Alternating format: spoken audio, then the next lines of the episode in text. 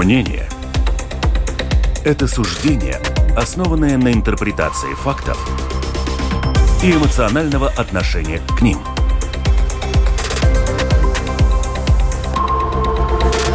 Открытый разговор на Латвийском радио 4.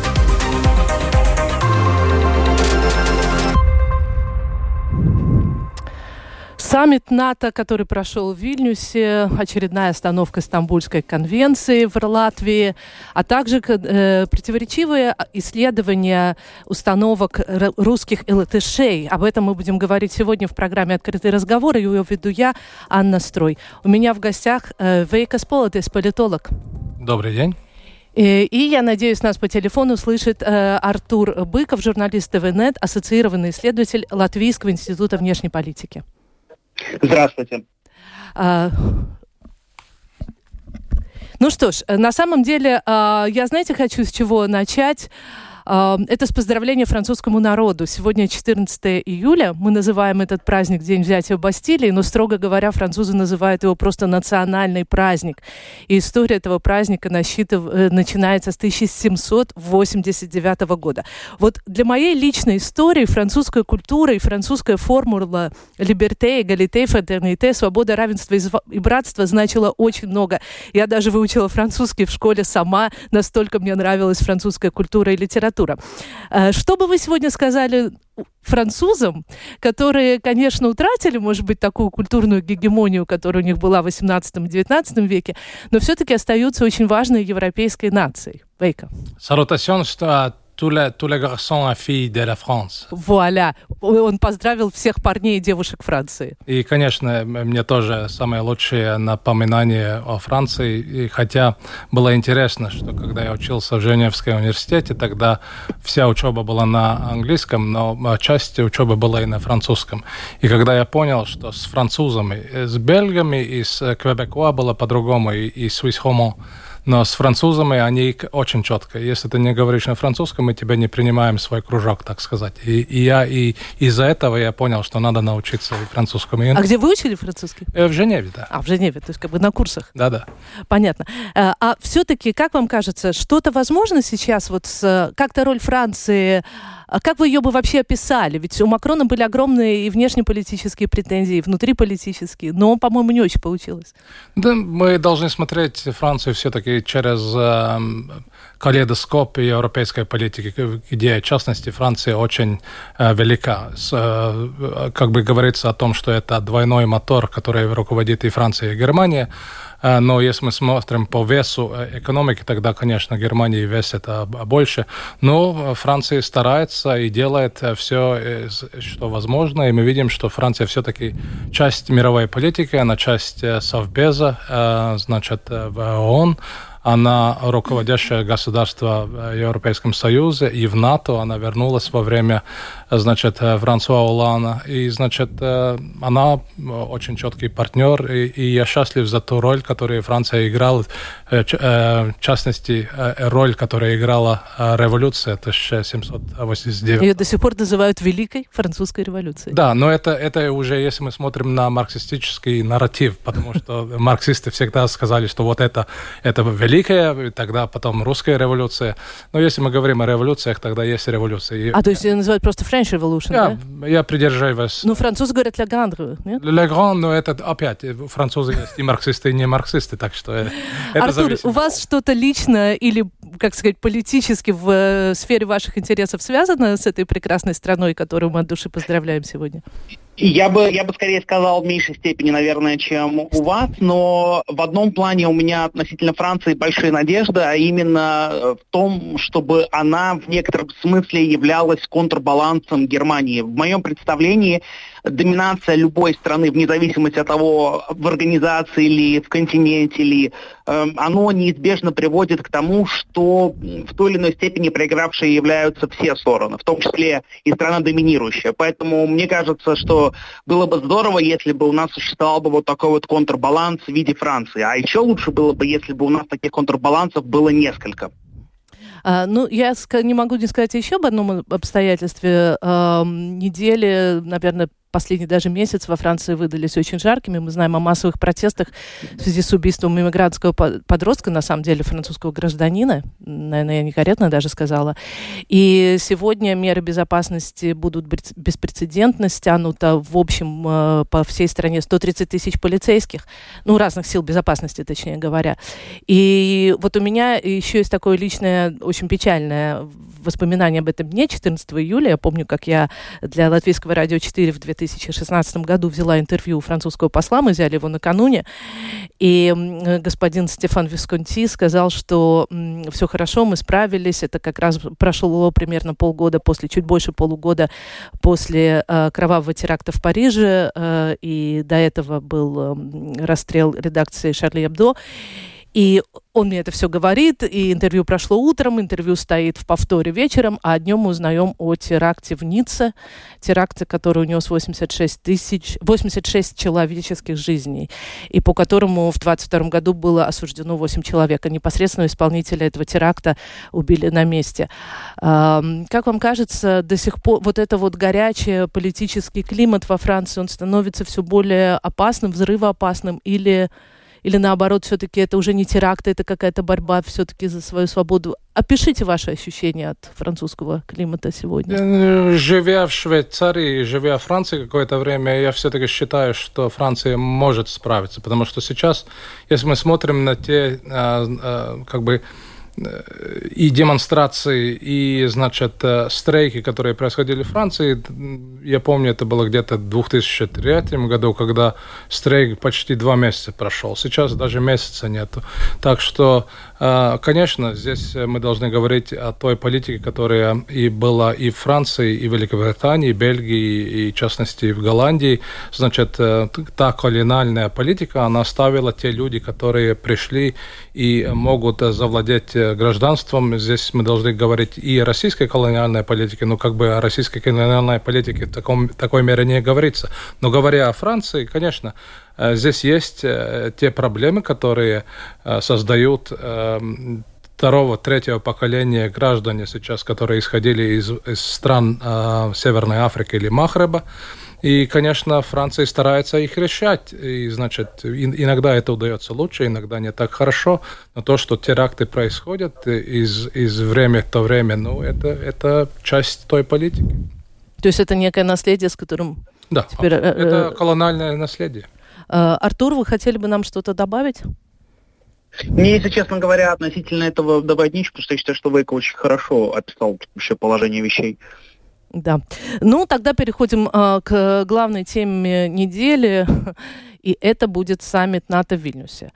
Вот мне интересно, насколько мы втроем, я думаю, мы все втроем очень внимательно следили за этим э, событием и комментариями к нему. И вот интересно, насколько наши взгляды совпадут. Все-таки, если говорить больше разочарования, больше оправданных ожиданий, больше реали реализма, давайте начнем, с Артур, с вас.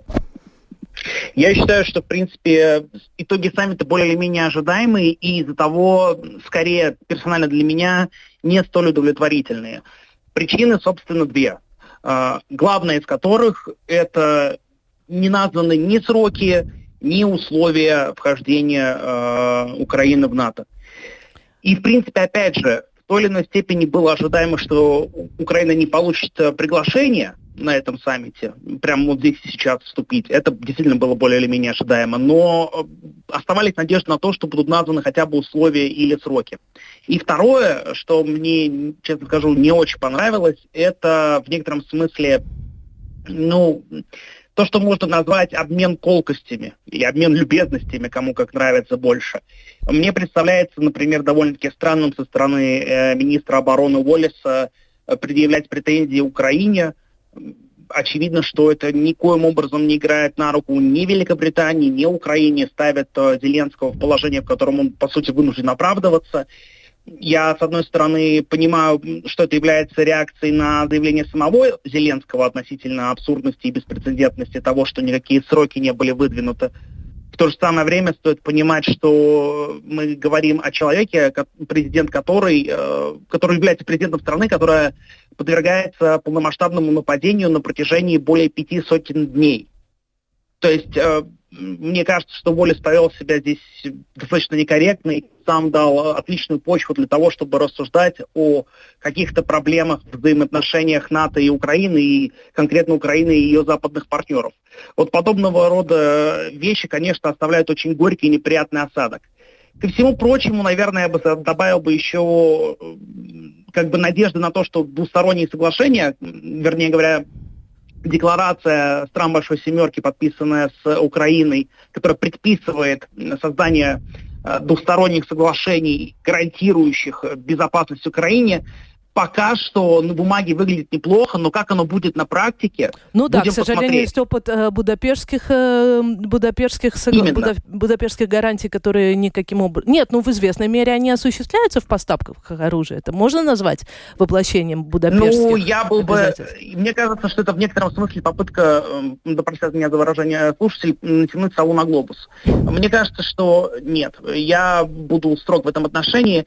Тот факт, что Украина на текущий момент э, является под атакой России. В принципе, полномасштабное вторжение началось 500 э, с лишним дней тому назад, а территории были оккупированы еще 9 э, лет тому назад, достаточно четко указывает на то, что Будапештский меморандум со стороны как раз-таки стран-гарантов не был исполнен. Ну, вот я Добавлю вижу, что... еще, что среди стран-гарантов была сама Россия. Ну, вот Вейка в основном кивает, он согласен с вами. Может быть, есть пункт, в котором вы э, расходитесь во мнениях, или что вы хотели бы отдельно подчеркнуть? Не, я, я исхожу из э, наших интересов. Значит, э, мне кажется, для нас, для граждан и не граждан Латвии, самое главное то, что приняли э, новый концепт, концепт э, значит, действования НАТО на восточных э, границах. И, значит, это, конечно, и понятно, засекреченная информация, она на 4400 страницах, э, но она меняет правила игры, и, и то, что мы можем прочитать из, из, из этих разговоров, которые происходили в кулуарах, ну, что это большинство э, значит, э, противовоздушной обороны среднего и дальнего дальности. И это очень хорошая новость. Значит, если будет э, день X или ЧП, тогда мы знаем, что будут э, уже заранее будут э, здесь и Химарсы, и, и Патриоты, и другие системы противовоздушной обороны. И, значит, это мы можем считаться. Это, мне кажется, самое главное для нас, для стран Балтии, Польши, конечно, и Румынии, и Болгарии.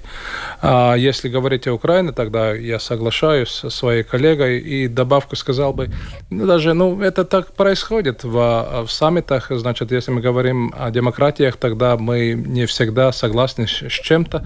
Но может быть даже хорошо, что это вышло во время саммита, потому что э, и эта статья, которая была в газете Newsweek, которая очень четко говорила о том, как американцы и поляки видят то, что происходит в Киеве, они тоже не согласны с всем, что происходит на Банковой. Так что хорошо, что мы говорим об этом, потому что проблемы коррупции должны быть решены, хотя всегда можно сказать, да, это же страна, которая борется с геноцидом, а, а, а, как, как, как это делает сейчас э, оккупационная армия России в Украине.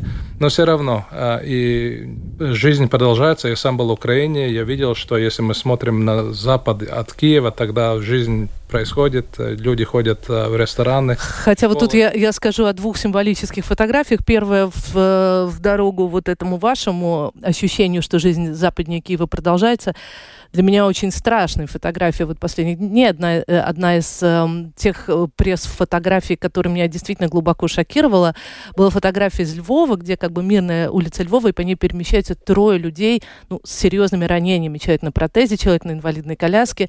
И даже вот так глубоко в тылу Украины, совсем близко к ее западной границе, в общем, война на самом деле страшная. страшная. И ощущается каждым, и дело не только в, может быть, да, иногда каких-то полных кафе или там концертах, которые проходят. А вторая символическая фотография, которая тоже, на мой взгляд, ну, как вам сказать, я, я тоже эмоционально это воспринимаю, потому что я ставлю себя на место фотографа.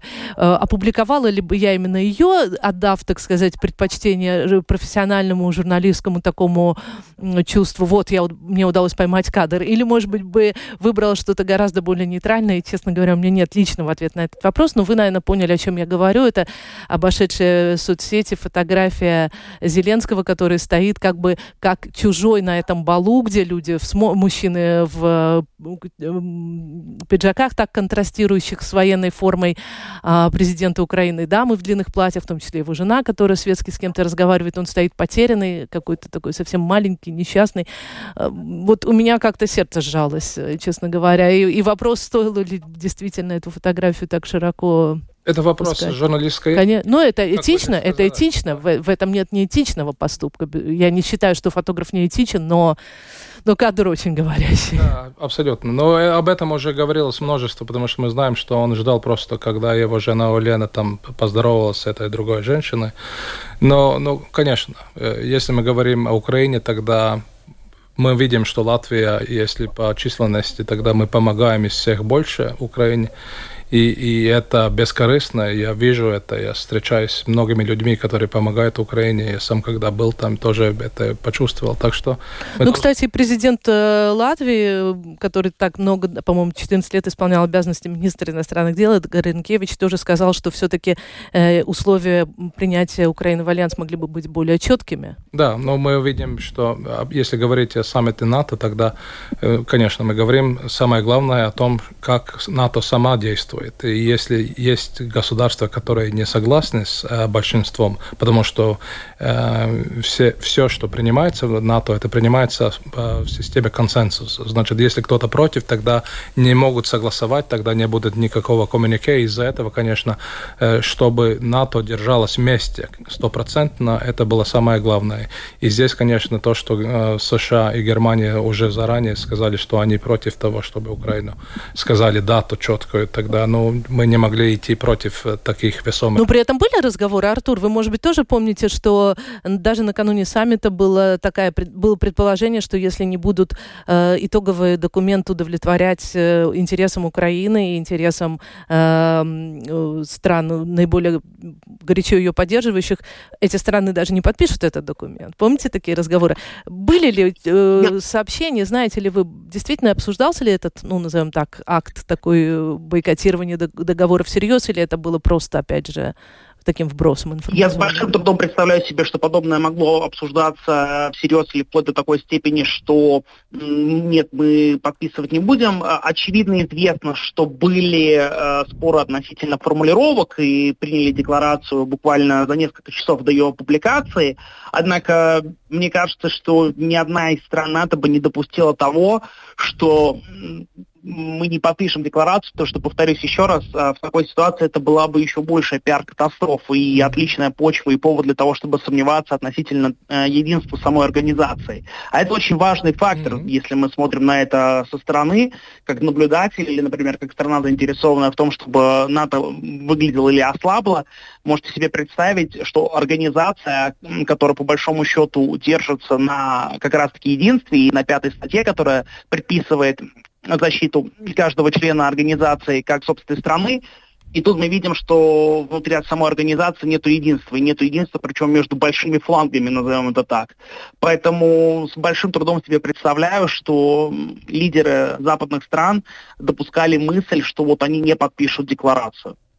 Э, да, вы хотите добавить что-то? И я хотел добавить еще вдобавок, э, не забудем и о том, э, что происходило день перед саммитом, значит, решение Режепа Таиба Эрдогана о Швеции. Так что да, это... я хотела это... говорить о Финляндии. Для нее так точно это исторический саммит. Да, для Финляндии это был да. первый саммит, но для Швеции тоже это исторично, потому что это и для нашей безопасности, потому что Балтийское море становится внешним озером стран НАТО. Да. Ну, э, если уж мы эту тему, давайте э, последний еще вопрос действительно о э, наших северных соседях, Финляндии и Швеции, прежде всего изменение позиции Турции, и перейдем к следующим темам. Все-таки что было на кону вот переговоров Эрдогана с НАТО? Действительно ли вступление Турции в Евросоюз? Это становится более реальной перспективой? Нет, так как я понимаю, читаю турецкую прессу и, э, значит, и, глядя на то, что происходило в Швеции, это был э, треугольник между Вашингтоном, Анкарой и э, Стокгольмом. Значит, это был вопрос э, F-16, которые хотела приобрести Турция видно, что этот э, вопрос решен. И, конечно, это был и внешнеполитический вопрос для э, Турции. Это вопрос э, курдов и, в частности, рабочей партии рабочей Курдистана. Курдистана. И, значит, этот вопрос тоже как бы решен. Хотя сейчас я смотрю, здесь интересные детали ходят по, по, по медиа. Но самое главное, что это публично было высказано, что договоренность достигнута, значит, это сейчас вопрос э, за Меджлисом, э, значит, э, парламентом Турции.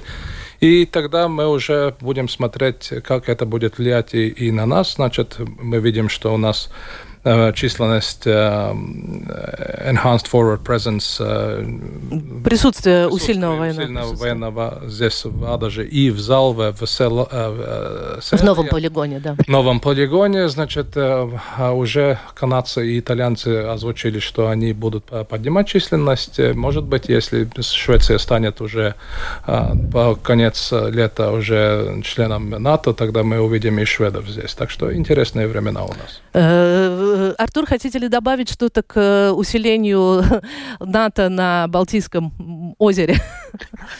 Я думаю, что можно это процессировать, э, можно процессировать довольно-таки распространившийся мем. В принципе, Балтийское море превращается во внутреннее озеро НАТО.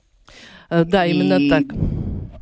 И да, мы сейчас... вот я бы так это прокомментировал. И э, мы сейчас э, э, будем говорить о том, как вот э, политические решения отражаются в общественном сознании Латвии, и перейдем к новой теме. А пока я снова хочу еще раз представить своих гостей.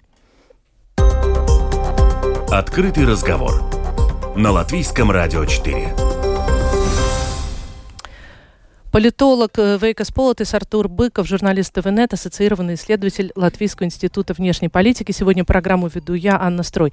Заканчивая, или точнее начиная новый этап разговора о поддержке Украины, э, о войне, которая идет в Европе, самой страшной войне спустя э, Вторую мировую, я хочу процитировать данные нового исследования, которое было проведено по заказу фонда Фридриха Эберта. Это германский фонд социалистической, если я не ошибаюсь, партии. Социал-демократической. Социал-демократической политической, да. И здесь э, было очень много вопросов, которые были заданы э, трем э, представителям ну, трех больших групп, скажем так, это э, русскоязычным семьям, семьям, где присутствует смешанный э, язык, то есть люди говорят и на латышском, и на русском, и латышским семьям. И вот один из вопросов был как раз о том, о чем мы говорили только что, это о поддержке Украине со стороны Европейского Союза и НАТО. И здесь очень большие различия восприятия. Если полностью полностью согласны с тем, что эту поддержку надо усилить. А, в этом году 36% латышей и 31% говорит, что скорее да, то для русскоязычных семей это, ну, на мой взгляд, цифры просто катастрофические. Это 10% решительно за и 13% скорее за. Правда, эти цифры чуть-чуть лучше на 4% по сравнению с прошлым годом, э, потому что Фридрих, э, фонд Фридриха Эберта проводил это исследование. Первое исследование было в прошлом году, и мы уже видим динамику.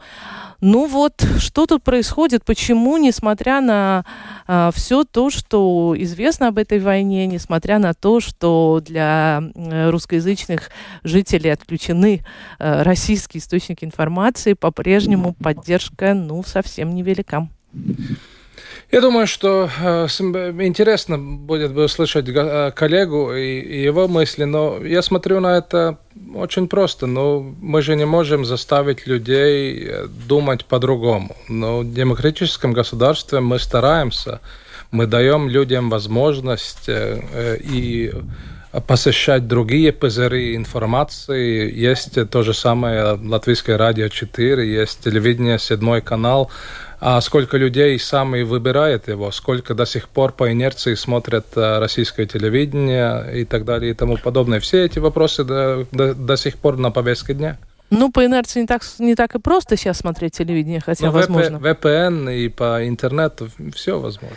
Да, и все-таки, и все-таки, и все-таки, смотрите, поддержка Украины в целом, даже вот не, не только военная, а, как было в предыдущем вопросе, но и вот такой вопрос э, в отношении так называемой военной операции Украины против э, России против Украины, на какой как бы стороне вы, какой стороне вы симпатизируете, и ответы этого года такие 78% процентов э, латышей отвечают на стороне Украины, при этом это уменьшилось по сравнению с 2022 годом. 32% а, смешанных семей на стороне Украины тоже уменьшилось по сравнению с прошлым годом. И 27% только тех э, семей, где исключительно говорят на русском, говорят об Украине. Правда, поддержка России тоже немножко уменьшилась. То есть образовалась все больше эта серая зона, где люди как будто бы до сих пор не могут сформулировать свое отношение к событиям. А, Артур, что происходит? Почему? Мне кажется, это холодный душ еще еще и для нашего общества? Я бы скорее сказал, что наблюдается феномен, который наблюдается практически во всех войнах современных, да и в принципе. Это просто усталость от войны. К сожалению, на самом деле. Потому что э, чем дольше война, чем дольше она находится в новостной повестке, чем дольше от нее страдают э, э, косвенной степени или в прямой степени люди, находящиеся в Э, других странах, а не обязательно в Украине и России, тем сильнее они будут недовольны и уставать от того, что происходит. И в некоторой степени э, они будут считать, что уже и сама Украина виновата в том, что происходит, и что, может быть, э, не все так однозначно, и поэтому они занимают вот такую вот позицию в духе «отстаньте от меня наконец-таки, пожалуйста, закончите эту войну как можно скорее, мне деньги надо зарабатывать, семью содержать». Да, кстати, очень и... многие именно русскоязычные недовольны влиянием санкций. Причем тоже здесь разрыв очень большой с э, латышскими. Да, э, и это на самом деле прискорбная статистика, с одной стороны, да.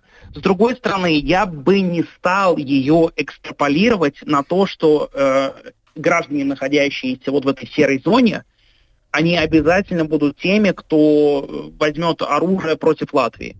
Я бы не считал, что это будет именно так. Скорее, в моем представлении, и судя по другим исследованиям, это именно что усталость, э, недовольство происходящим, но никак не ненависть к правительству. Хотя я думаю, что среди тех, кто, допустим, поддерживает Россию, причем там последовательно поддерживает Россию, считает, что санкции наносят вред только Европе, выступает против Украины и так далее, они, очевидно, не поддерживают и нынешнее правительство. Но вы знаете, Означает ли это, что они я согласна оружие с вашим... нынешнего правительства? Не факт. Я согласна с тем, что не надо по одному там э, показателю сразу делать далеко идущие выводы. Исследование очень интересное.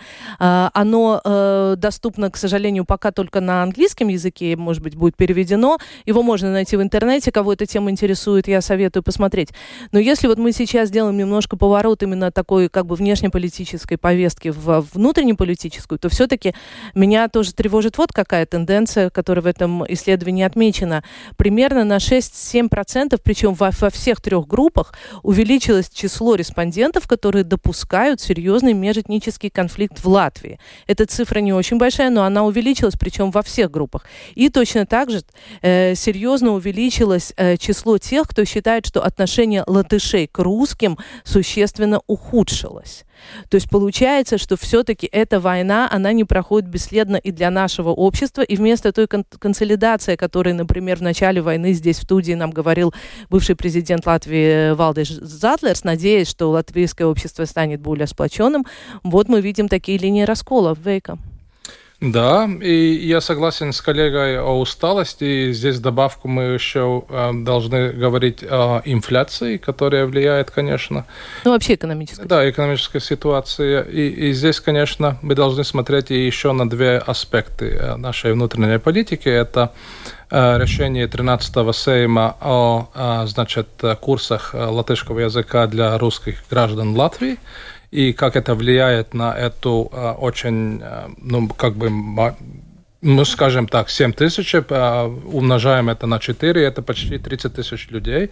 Значит, это все-таки э, группа интересов, которая влияет на общественное мнение.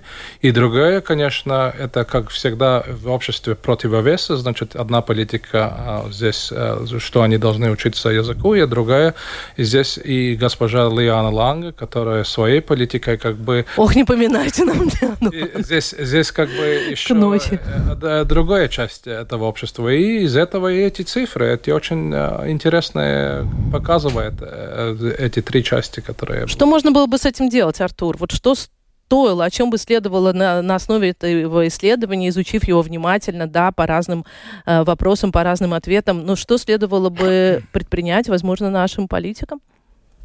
Как бы странно это не прозвучало, но я бы не спешил бы с выводами. То есть, э, причем в обе стороны, да, я бы не сидел бы на месте латвийских политиков и не кричал, что ага, так, собственно, мы и знали, что каждый русский это потенциальный, э, потенциальный, потенциальная угроза государству, да, и мы должны что-то предпринять. И наоборот, я не считаю, что русскоязычные должны сидеть и говорить, ага, значит, государство не ровен час так и ждет, как нас истребить. Нет эм, я думаю, что первонаперво со стороны государства, у нас тем более а, новый президент э, избран, и вполне возможно будет новое вступил правительство. в должность уже, да? Да, вступил в должность, да, не, не избран, вступил в должность, совершенно верно.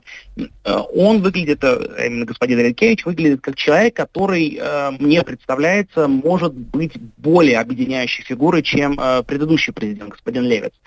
И его предыдущие заявления, его заявления нынешние уже с момента инаугурации, да, они как будто бы позволяют надеяться, в всяком случае, мне, на то, что он может выступить той самой фигурой, которая будет скорее объединять э, людей не по признаку э, крови, этноса, народности, национальности, выбирайте любое слово, которое по вкусу, а по признаку политической нации. То есть э, неважно, ты э, русский, белорус, поляк, э, еврей. кто угодно.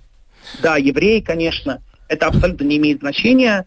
Куда важнее это то, как ты представляешь страну и что ты видишь в качестве будущего для своей страны. Если ты намереваешься здесь поддержать какие-то авторитарные режимы, если ты настраиваешь, настаиваешь на том, что мы должны выйти из НАТО и ЕС и э, любыми правдами и неправдами сотрудничать с Россией, то э, вне зависимости, опять же, от твоего э, этноса, нации, языка, э, по большому счету тебе с нами не по пути. Это не означает, что теперь ты должен сесть в тюрьму или покинуть страну как можно скорее. Нет. Но э, имей в виду, что ты подвергнешься какому-нибудь ну, астракизму в обществе или что тебя, что называется, отменят где-нибудь в Твиттере. Стоит ожидать этого. Э, что стоит ожидать от нового президента? Не, я думаю, что то, что коллега только что говорил, мы должны ждать того, что э, будет э, как бы подчеркнуто то, что общество самое главное уже написано в нашей конституции, соответственно. Если люди по чаще посмотрят, что там написано, они поймут, что нас реально объединяет, как этот коллега э, сказал, что независимо от нашего этнического происхождения или сексуальности и так далее и тому подобное. Значит, все уже есть. Мы можем работать друг с другом, э, в семье говорить на своих языках, э, выйдя на улицу или в магазин говорить на латышском, все это нормально, все это движется в правильное русло. Но я хотел бы добавить еще одно символическое вещь, которая происходила и началась 1 июля, значит, она опять началась э, воинская, э, значит, призыв. призыв. Угу. Так что это будет тоже сопутствовать тому, чтобы все вместе мы учились воинскому делу, как защищать наше государство. Да, ну и, конечно, исследование показало то, что тоже часто показывают подобные социологические опросы, это то, что есть довольно большое различие между поколениями, и что молодое поколение русскоязычных отличается в своих взглядах и гораздо ближе к латышской части. И общества. это очень понятно, потому что старое поколение смотрит телевидение, и мы знаем, что молодое поколение сидят в интернете. Ну вот так. Э, мы, я действительно очень, э, я думаю, что, может быть, мы подробнее еще и поговорим об этом исследовании. Там очень много аспектов, очень много вопросов, но давайте перейдем э, к следующей теме, и это будет, эм, так интересно, тоже связано со словом «Стамбул», но на сей раз не позиции Турции в отношении расширения НАТО, а Стамбульской конвенции. Ну, мы знаем, что на этой неделе Министерство благосостояния попыталось еще раз, так сказать, вынести эту вопрос о ратификации конвенции, опять ничего не получилось. А, был пикет людей, которые протестуют против Стамбульской конвенции, немногочисленные, это в основном все те же активисты, которых мы знаем. Одна из них была у нас в студии, Юлия Степаненко. Но вот все-таки, что не так с этой конвенцией? Почему настолько страшно для нас, причем в этой э, международной ситуации, когда реально люди там гибнут от реального оружия, и мы до сих пор боимся вообще произнести слово «гендер», мы до сих пор, хотя конвенция не об этом. Ну вот я действительно пытаюсь понять логику людей, которые видят угрозу в том, чтобы защищать женщин дополнительными средствами от насилия и видят в этом угрозу национальным ценностям. Вот правда, у меня тут какая-то начинается у самой серая зона, я ничего не понимаю в этом. Почему? Почему такое противодействие? Ну, я думаю, что это просто это ложь, которые говорят те люди, которые против эм, э, ратификации этой конвенции в нашем... Кстати, Стамбульская называется, потому что она была впервые принята, принята да. да. Угу. Но мы видим, что большинство стран, все, э, почти все наши, э, значит, Эм, соседи, Эстония, Швеция, Польша, э, Литва тоже, у них тоже такие же дискуссии, но здесь, э, конечно, э, роль и католической, и православной церкви, которая негативно влияет на того, чтобы принять эту конвенцию, потому что они смешивают две вещи. Сама конвенция где-то 25 э, страниц, а есть и добавок, где разъясняются все эти термины, и это почти на 70 а, страницах. И здесь они вот работают с этими а, поправками и говорят, что, мол, вот сейчас это все будет меняться. Но мы видим, что эта конвенция работает уже в скандинавских странах, у наших соседей в Эстонии, в Польше и других странах. И мы видим, что, конечно, выросло э, э, число жертв женщин от насилия. Но Латвия это... на первом месте, если пропорционально да, считать. Да, Не по количеству случаев, а на душу населения. Мы видим тоже один, э, как бы, дезинформацию, которую эти люди, которые против конвенции говорят, мол, видишь, Швеции и Финляндии такие э, высокие цифры. Но это из-за того, что женщины знают, что эта конвенция их защищает, они могут позвонить полиции, и это будет их защищать. И это хорошо, потому что конвенция должна решать эти проблемы насилия в, в, в, в семье. И мы видим в нашем восточных соседей в России, они отменяли, они... они Вообще, да, давайте да, скажем об этом. Я тоже была шокирована, потому что буквально сегодня э, Государственная Дума России рассматривает рассматривать закон, запрещающий смену пола, причем там с такими серьезными последствиями, что это даже, по-моему, имеет чуть ли не обратную силу. И, и здесь, конечно, где мы можем говорить о прав человека. Ну. Э, Артур, почему вот этот водораздел между э, традиционными, так называемыми, консервативными ценностями и э, ценностями либеральными не, стух, не затухает, он также все время выходит на поверхность общества, как этнические эти разделения. Я бы сказал, что я бы сказал, что на самом деле я тут позволю себе э, процитировать э, эм, даже, ну, я бы сказал, одного из э, лучших э, современных социологов, ученых э, Стивена Пинкера, да, э, радуйтесь, господа и дамы, мы на самом деле движемся вперед. Еще э, столетия тому назад подобного рода рассуждений в принципе не было возможно представить. И сейчас мы доходим до того, что э, консерваторы, а тем более даже в разных других странах, готовы рассуждать относительно того, чтобы э, легализовать однополые браки. То есть стоит на это смотреть, как ни странно, с таким вот позитивным ключом. И думаю, что вопрос принятия Стамбульской конвенции в Латвии в действительности вопрос времени. Мне представляется, что сейчас те, кто выступают против нее, всеми правдами и неправдами, пытаются держаться за то, чтобы выступать против нее, потому что это им дает какие-никакие политические очки. Нужно же как-то проходить в парламент, в конце концов. Необходимо находить сторонников. Ну, то есть это поиск эмоций, поиск сильных эмоций, да, людей задевает. Конечно, конечно, конечно. Это же прекрасный инструмент. Мы берем и говорим, вот, если вы, значит, нас в парламент не изберете, то сейчас эти либералы понапринимают таких законов, что ваши дети, это самый, как известно, лучший аргумент, да, ваши дети, а их, короче, превратят в трансгендеров, потом их сделают геями или лесбиянками, и мы этого никоим образом никогда не допустим, поэтому голосуйте за нас. И это работает. Да, потому это что работает. когда ты апеллируешь к таким эмоциональным темам, и ты особо не разбираешься в вопросе, и, к слову говоря, требовать от э, простого обывателя, чтобы он разбирался в вопросах гендера, ну, мне кажется, было бы излишним. Он этого не понимает, он доверяет подобным политикам, а они, очевидно, апеллируют к эмоциям, и сами себя фигур довольно-таки ярких, персон, которым как бы хочется доверять, и которых хочется слушать, и поэтому за них голосуют. И так эти люди оказываются в политике. Это не означает, впрочем, я замечу, что все, вот без исключения все политики, которые выступают против Стамбульской конвенции, они, значит, такие циничные, э, дальновидные политиканы, Насильники, которые... Да там так давно все продумали. Нет, они, многие из них, мне кажется, реально в это верят. Допустим, я не сомневаюсь, что господа Степаненко верят в то, что Стамбульская конвенция в конечном счете несет больше минусов, чем плюсов. Но очевидно, что они используют это в качестве такого политического инструмента. С другой стороны, э, часто слышишь от людей, которые вот э, по-прежнему вот в этой серой зоне, в том числе в этом вопросе, а как мы видим, эта серая зона не становится меньше. И вы знаете, когда вы сказали э, тоже о роли интернета, я скажу вам так, есть и свои минусы и плюсы в том, что человек потребляет информацию в основном из интернета, потому что в интернете нет фильтров, ты никогда не будешь знать, насколько это факт проверенный. Социальная и... медиа. Социальная медиа, да-да-да. Вот. И э, мне кажется, что тоже вот этот, э, вот этот, э, вот вот эти люди, которые находятся в этой серой зоне, очень часто говорят и так, ну зачем вообще спешить э, с принятием таких вопросов, например, почему-то тот же самый новый, сей, новый Рейкога, новый парламент Эстонии начал с принятия закона об однополых браках, почему не заниматься серьезными вопросами экономикой, инфляцией и так далее, и так далее. Что вы можете тут сказать? Может быть, действительно не надо вообще отложить все эти вопросы, не знаю, гендера, сексуальной ориентации, прав человека заниматься экономикой?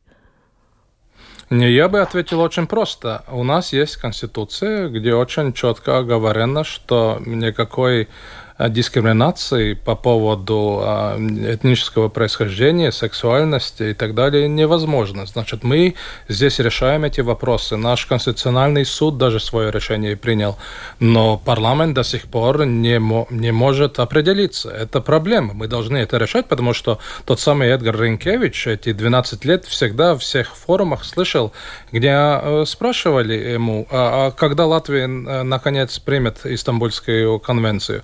Э, сейчас у нас есть и Европарламент, который принял Истамбульскую конвенцию. Из-за того, конечно, и, и та же самая э, Болгария, и Хорватия, и Литва, и Латвия, э, все они должны будут принять. Это просто это вопрос времени, как это коллега тоже только что сказал. Но здесь просто, ну, люди делают политику. Это им позитивные очки. Они выбираются из-за этого, что они такую политику выбирают, которая не сплачивает наше общество, а колотит. Ну вот э, ваш прогноз все-таки, закончим эту тему. Э, все-таки что будет с этой ратификацией? Когда, Они когда... ратифицируют это. Я думаю, что, может быть, не этой осенью, но э, до, до э, и мая следующего года они примут это. Артур? Ваши ставки? Да, скажу, повторюсь, относительно того, что считаю, что вопрос времени, когда ее примут. Вот, я думаю, что это вопрос даже, если нужны какие-то конкретные сроки, ближайшие пара лет. И вот возвращаясь, если вы позволите, к предыдущему вопросу, такой быстренький комментарий. Мне кажется, что вопросами экономики, ко всему прочему, заниматься еще и тяжелее. То есть куда проще сказать, что ты выступаешь против Стамбульской конвенции, потому что ты вот против вот этих всех современных веяний и течений, а как дело доходит до решения серьезных фундаментальных проблем, допустим, вопросов образования или вопросов здравоохранения, тем более вопросов экономики, тут требуются какие-никакие знания. Угу. И, во-первых, далеко не всегда эти знания есть, а во-вторых, далеко не всегда хочется углубляться, заниматься этим. И политические очки на том, что ты скажешь, знаете, господа товарищи, налоги надо повышать, ты точно не поднимешь. И говорите о процентах. И это, конечно, для людей очень э, неинтересно, и они не хотят слышать это. Да. Ну и у нас остается не так много времени уже до конца передачи. Давайте посмотрим, что у нас на мониторе. Это WhatsApp, наш номер 28040424. Постоянные слушатели этот номер знают и уже написали нам, например, вот такую реплику к вопросу о войне в Украине. Нужно принуждение к миру со стороны западной коалиции. Столько гибнет людей, все время слезы в глазах. Ну, слезы в глазах это правда, но можно ли сейчас Украину и Россию принудить к миру? А, Вейк отрицательно качает головой. Я думаю, Артур тоже, да и я, честно говоря, тоже. Вейка, да, почему? Да, я тоже качаю головой, да. что нет. Почему? Ну, потому что все-таки мы видим, что э, почти территории двух Латвии оккупирована э, оккупационными войсками России. И, конечно, э, то, что я слышал сам в Украине, и то, что высказывает президент Украины и, члены э, Верховной Рады и правительства, что они хотят отвоевать, чтобы освободить людей от э, российского ига потому что это уничтожает этих людей. Ну, То есть пока, пока оккупирована часть территории, мира быть не может? Абсолютно. То есть вам кажется, что Россия, Украина должна того, бороться бы... до... Да, да. Э, Артур, слушаю вас. Да, я бы добавил бы еще и то, что э, если, допустим, э, мы возьмем сейчас и расчертим границы, предположим, в теории, что действительно обе стороны сели за стол переговоров, то где гарантия, что через пару лет э, Россия снова не соберет силами и не решит э, закончить начатое? Ну, гарантия, гарантия или точнее антигарантия в событиях, если мы сравним 14 год и 22 вот, вот и ответ на этот вопрос. По крайней мере, для меня он однозначен. Ну, конечно, здесь да. и самый, самый большой слон в комнате – это фашистский режим России, который даже в России сейчас говорят о том, что их руководят э, фашисты. И здесь э, пока этот режим не рухнет, и, конечно, здесь э, самый большой вопрос, который был и в саммите в Вильнюсе, что американцы и немцы не готовы, чтобы вот сейчас все там рухнуло, потому что это вопрос и ядерных вооружений, кто будет иметь контроль над ним, потому что мы видим, что вертикаль власти очень слабая, она шатится. Пример мятежа Пригожина показал абсолютно, это абсолютно. просто и самым сейчас драматичным образом. Генерал Попов высказался очень четко об этом, так что э, изменения в России будут, но когда мы не знаем это. Ну и, э, Артур, вы, хотите, вы сказали, что вы тоже отрицательно, конечно, машете головой, вы понимаете, что э, принуждение к миру невозможно, но э, для вас вот э, тоже является главным условием это полное освобождение оккупированных территорий? И в каких границах? 2014 года? Я бы сказал Крым? так, для меня главным условием является то условие, которое выдвинет правительство Украины. Понятно. Вы ответили есть, дипломатично, я понимаю, почти как, смысле, почти как НАТО. От ответа. Да, я, возможно, ухожу от ответа в каком-то смысле, но в действительности нет. Не, не мне, гражданину Латвии и жителю Латвии решать, на каких условиях э, Украина сядет за стол переговоров. Если Украина говорит, что мы хотим освободить э, свои территории, значит, я готов поддерживать это. Потому что так э, я, я считаю, что украинское правительство представляет интересы граждан Украины, и оно э, достаточно хорошо осведомлено, лучше, чем я. Я не являюсь представителем э, э, украинских граждан. Да. Э, ну и тут, наверное, э, все-таки не удержусь, процитирую э, еще несколько цифр того социологического опроса фонда Фридриха Эберта, который, о котором мы говорили подробно в ходе этой передачи. Вот на данный момент в Латвии находится 16% людей, которые говорят, что они любят и Россию, и Путина.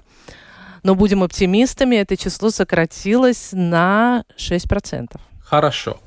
А, дальше. А, тем не менее, кто негативно относится к Путину вообще, именно как личности, это уже 33%. То есть, тем не менее, 16,33. Я не очень знаю, как это соответствует, но вот интересные цифры. И, наконец, тоже очень интересные факты такие, что в отношении России мнение или очень ухудшилось, или скорее ухудшилось за предыдущий год у 24% русскоязычных, 31% э, смешанных семей и 41% латышей. Но, тем не менее, по-прежнему высок тот процент людей, которые недоумевают, задают нам вот эти странные вопросы, в том числе и о принуждении к миру. Нет, наверное, все-таки НАТО не будет принуждать к миру ни Украину, ни Россию, а, может быть, со вторым и следовало. Мы должны делать свои домашние работы. То, что мы помогаем Украине, это очень добро. И главное, мы должны велеть э, Украине победить в этой войне, которая до конца лета, я думаю, что мы увидим... Э, серьезные успехи на контрнаступление. Э, на контрнаступление. Да, мы все этого ждем, победе Украины. И, пользуясь случаем, у нас остается буквально пару минут до конца программы. Я хочу пригласить всех наших радиослушателей в воскресенье с 8 до 10 слушать Домскую площадь. Мы будем в прямой трансляции в Краслове. Это юго восток э, Латвии, это еще дальше, чем Даугавпилс, 265 километров. Э, мы, у нас будет много гостей в студии. Э, я думаю, что у нас получится сделать, присоединиться к празднику столетия этого славного города, хотя как населенный пункт оно значительно-значительно старше. Но вот что интересно, мы выбрали этот пункт достаточно спонтанно, точнее, потому что один из наших коллег, наша дорогая Юлиана Шкагала, оттуда родом, но первый региональный визит э, президента Ренкевича будет будет в Краслово, но он приедет на пару дней позже, чем мы. Так что у него есть весь все шансы послушать наш, наш эфир и узнать новое о Краслове. Итак, воскресенье с 8 до 10 Домская площадь в Краслове. Спасибо радиослушателям, спасибо моим гостям. Это был Вейкас Полотис, политолог, журналист э, и исследователь внешней политики Артур Быков. Программу провела Анна Строй, Ольга Князева. Выздоравливай.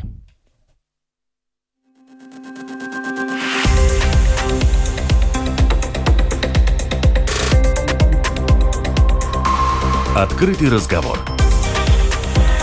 Площадка для обмена мнениями по самым важным темам на Латвийском радио 4.